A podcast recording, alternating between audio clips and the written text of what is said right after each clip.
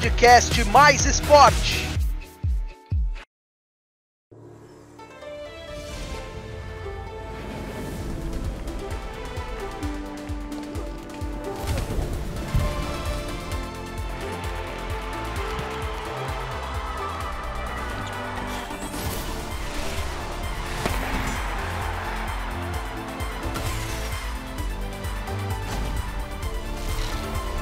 Tóquio 2020, uma viagem pelas Olimpíadas com mais esporte.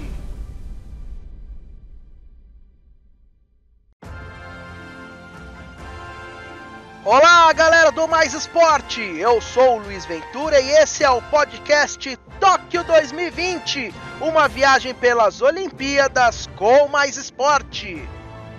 No episódio 16, falaremos de Atenas 2004, dos Jogos Paralímpicos e de esportes aquáticos. Confira! História das Olimpíadas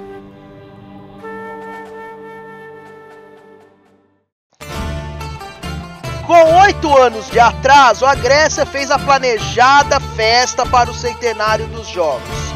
Com o slogan Bem-vindo à casa novamente, os Jogos de 2004 não tiveram o mesmo merchandising de Atlanta e Sydney, mas nem por isso deixou de ser bem sucedida na época. Pela primeira vez, os atrasos nas obras colocaram a realização dos Jogos em xeque, fato que foi esquecido durante os dias de competição. Após os atentados de 11 de setembro de 2001, a segurança voltava à pauta. E mesmo com todos os cuidados, um incidente acabou acontecendo e interferiu diretamente no andamento da principal prova dos jogos, a maratona, que falaremos já já. Quase 10 anos após os jogos, o que na época foi um evento bem sucedido, hoje é considerado um verdadeiro fracasso, já que grande parte das dívidas que o governo do país acumula e que geraram a crise que afeta o país ainda hoje são referentes a obras e custos que envolveram os Jogos de Atenas. O Brasil terminou na 16ª posição, uma acima do que o país conquistou em Moscou, quando foi beneficiado pelo boicote dos países ocidentais, e uma atrás da Antuérpia, na primeira participação brasileira, conseguindo até então a segunda melhor posição na história. Foram cinco ouros da seleção masculina de vôlei, de Torben Grael e Marcelo Ferreira na classe Star, Robert Scheid na laser, os dois da vela, Emanuel e Ricardo no vôlei de praia e Rodrigo Pessoa no hipismo, este último de herança, só foi confirmado após o doping do cavalo campeão anos depois. Teve ainda duas pratas da seleção feminina de futebol e de Adriana Bear e Shelda no vôlei de praia. E três bronzes de Leandro Guilheiro e Flávio Canto no judô e de Vanderlei Cordeiro de Lima no atletismo, justamente na prova da maratona. A história vai ficar marcada para sempre na Olimpíada. Vanderlei liderava com folgas a maratona até os 37 quilômetros. De repente, o fanático religioso irlandês invadiu a pista e o agarrou. Rapidamente, o torcedor conseguiu livrá-lo do intruso e colocou Vanderlei de volta na prova, ainda em primeiro. Sem conseguir manter o mesmo ritmo, ele foi ultrapassado e terminou em terceiro. Numa situação semelhante como essa, qualquer um reclamaria do que ocorreu e pediria a revisão do resultado, solicitando o ouro. Mas Vanderlei mostrou humildade e felicidade pelo bronze, chegando a não questionar o que ocorreu em nenhum momento. Por tal atitude, Vanderlei foi premiado pelo COI com a honraria máxima da entidade, a medalha Barão de Coubertin curiosidades. É uma pena que, no contexto atual em que cada vez mais as pessoas clamam por inclusão, as Paralimpíadas sejam um evento separado, disputado após os Jogos Olímpicos, quando, na verdade, deveria ser disputado junto das Olimpíadas, promovendo a integração entre ambos.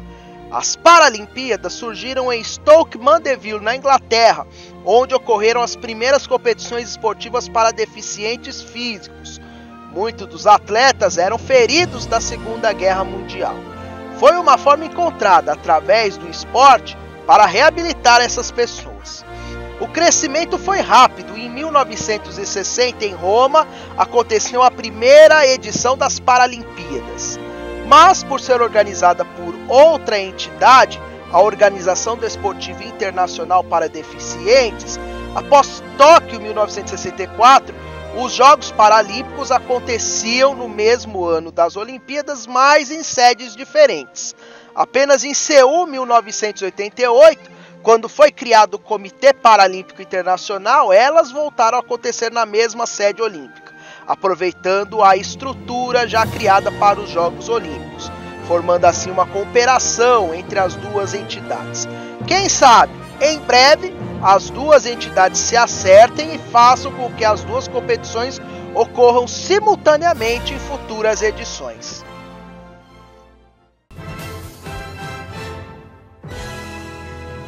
Tóquio 2020. Entre 24 de agosto e 5 de setembro de 2021, Tóquio irá receber a 16ª edição dos Jogos Paralímpicos, evento esportivo destinado a atletas com deficiência gerado pelo Comitê Paralímpico Internacional.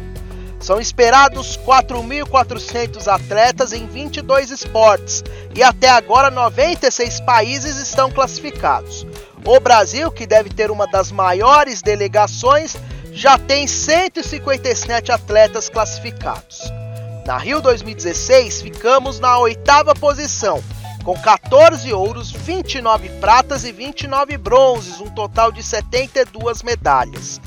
Foi a melhor participação na história, no total de medalhas, mas com menos ouros, já que em Londres tivemos 21. Ao todo, em Tóquio 2020, serão 540 eventos em 22 esportes. São eles: tiro com arco, atletismo, badminton, bocha, ciclismo, hipismo, futebol de 5, goalball, judô, para canoagem, para triatlon, alterofilismo, remo, tiro, voleibol sentado, natação, tênis de mesa, taekwondo, basquete em cadeira de rodas, esgrima em cadeira de rodas, rugby em cadeira de rodas e tênis em cadeira de rodas. Os eventos de ciclismo são divididos em modalidades de estrada e pista. Os eventos de equipe, goalball, vôlei sentado e basquete em cadeira de rodas continuam sendo eventos para homens e mulheres. O rugby em cadeira de rodas é um evento misto, enquanto o futebol de 5 está aberto apenas para competidores do sexo masculino.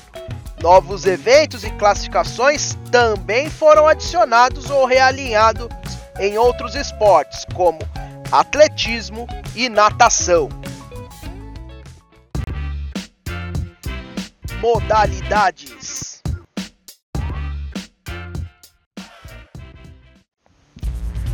Vamos agora conhecer três modalidades de esportes aquáticos.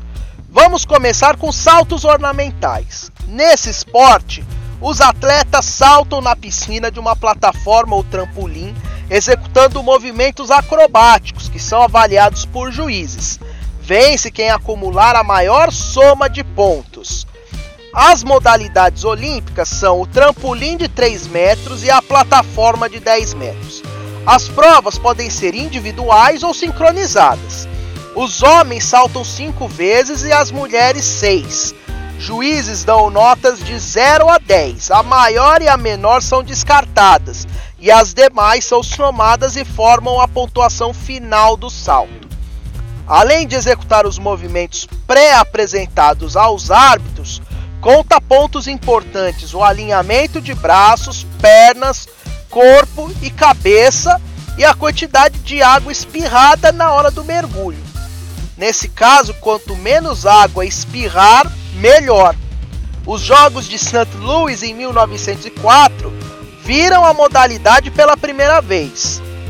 Na época vencia quem saltasse mais longe da plataforma, conhecido como mergulho à distância.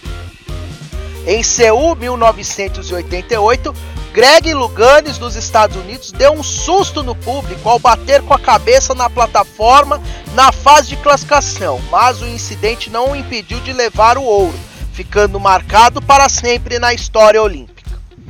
O polo aquático é outro esporte e uma espécie de handball em piscinas. Duas equipes com sete jogadores cada se enfrentam com o objetivo de acertar o gol adversário em um jogo com duração de quatro tempos de 8 minutos. A piscina tem 30 metros de comprimento por 20 de largura e as equipes são identificadas pela cor das toucas, azul e branca. Os goleiros jogam de vermelho. O goleiro é o único atleta que pode tocar com as duas mãos na bola ao mesmo tempo e usar o punho nas defesas. Não é permitido aos atletas tocar o fundo da piscina, as bordas, agarrar um adversário e afundar a bola. Foi o primeiro esporte coletivo a integrar o programa olímpico em Paris 1900. Chegou a ser habilidade de rugby de piscina, pelo constante contato físico entre as mulheres, os Estados Unidos são um grande time da história. Já entre os homens é a Hungria. Por fim, temos a natação artística, também chamada de nado sincronizado. O esporte é um espetáculo que combina dança e natação em movimentos plásticos e ritmados. Apesar de ser uma das únicas modalidades só de mulheres, foram os homens que começaram a fazer acrobacias dentro d'água no final do século XIX. As atletas apresentam coreografias dentro da piscina, sendo avaliados em diversos quesitos por juízes. Vence quem somar a maior pontuação. São duas apresentações que as equipes realizam: a técnica, em que as atletas seguem uma lista obrigatória, e a livre, onde não há restrições. As provas são em duplas ou em equipes de oito, formada apenas por mulheres. A nota final é a soma da avaliação técnica e da livre, dada pelos juízes. A não execução de algum elemento obrigatório ou tocar no fundo da piscina retira os pontos da nota. A Rússia é o grande nome do esporte. Tem 10 medalhas, todas de ouro na sua história. E terminamos esse episódio aqui. Antes de seguir para o próximo, convidamos você a nos ajudar compartilhando esse podcast com seus amigos e nos curtindo nas redes sociais. Estamos presentes no Instagram, Facebook, Twitter e YouTube. Os links para acessar estão na descrição do episódio. Valeu, galera! Tchau!